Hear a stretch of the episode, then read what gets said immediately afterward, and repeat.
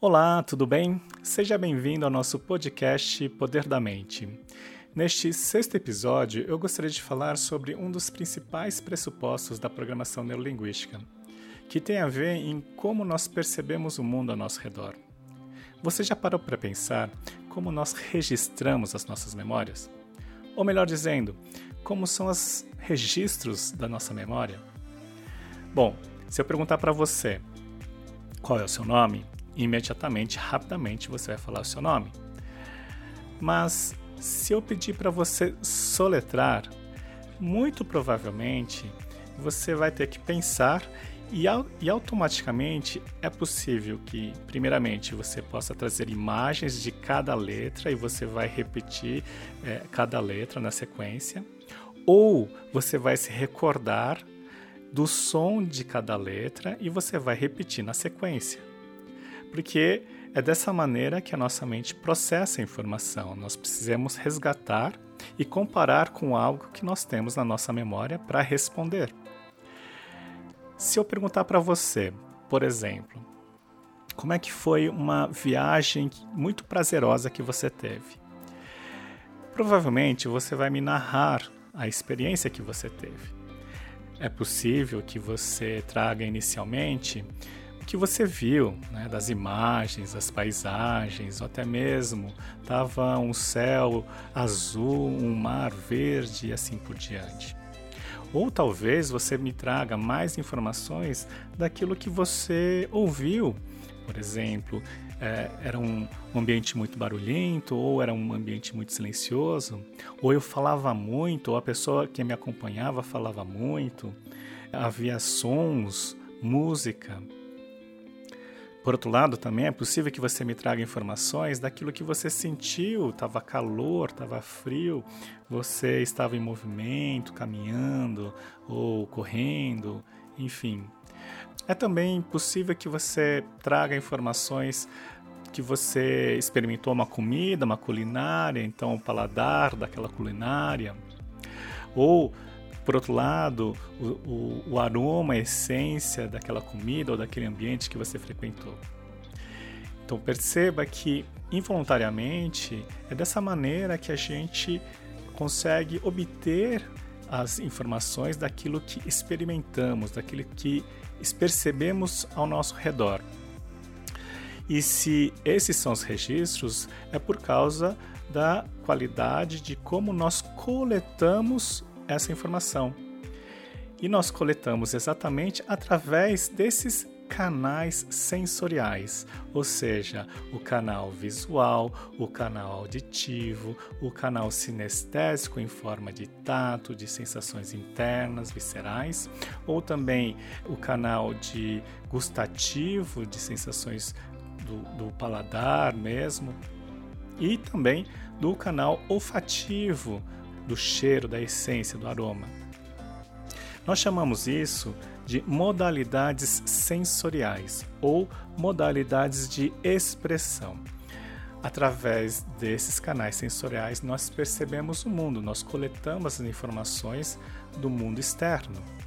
E aí a nossa mente vai processar essa informação. Inicialmente, ele passa por um filtro que pode ser omitido distorcido, generalizado ou até mesmo ele passa por um processamento de valores, de crenças, de programas internos e até mesmo comparações com as nossas memórias.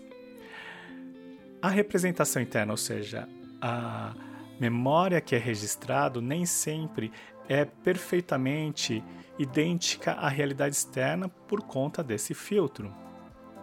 Então, por isso que muitas vezes quem tem medo de inseto, talvez no momento em que ela teve um episódio traumático, não foi porque ela viu um inseto, talvez porque ela viu vários insetos ao mesmo tempo. E aquilo que foi registrado, então toda vez que fala do inseto, vem essa memória visual ou essa representação interna e ela dá o significado de pânico, de pavor. Ou, por outro lado, pode ter um outro estímulo, pode ser um estímulo auditivo.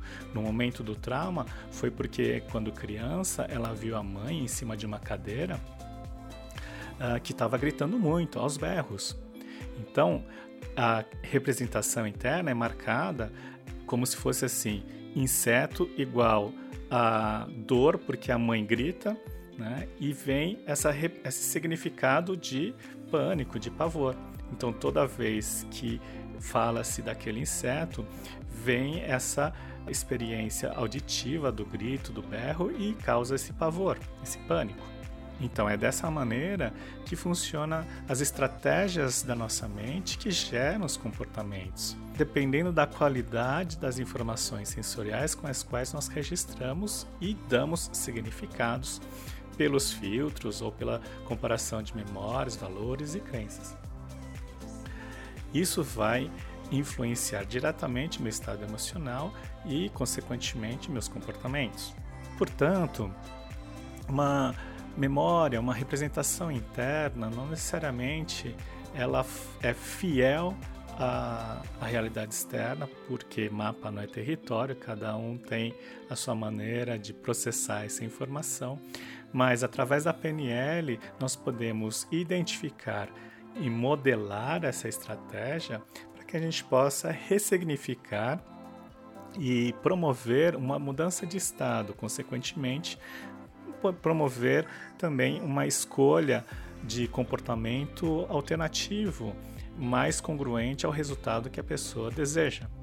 Nós chamamos esse pressuposto de sistemas representacionais, porque é exatamente como nós identificamos essas representações internas dentro da nossa mente, né, através das nossas memórias.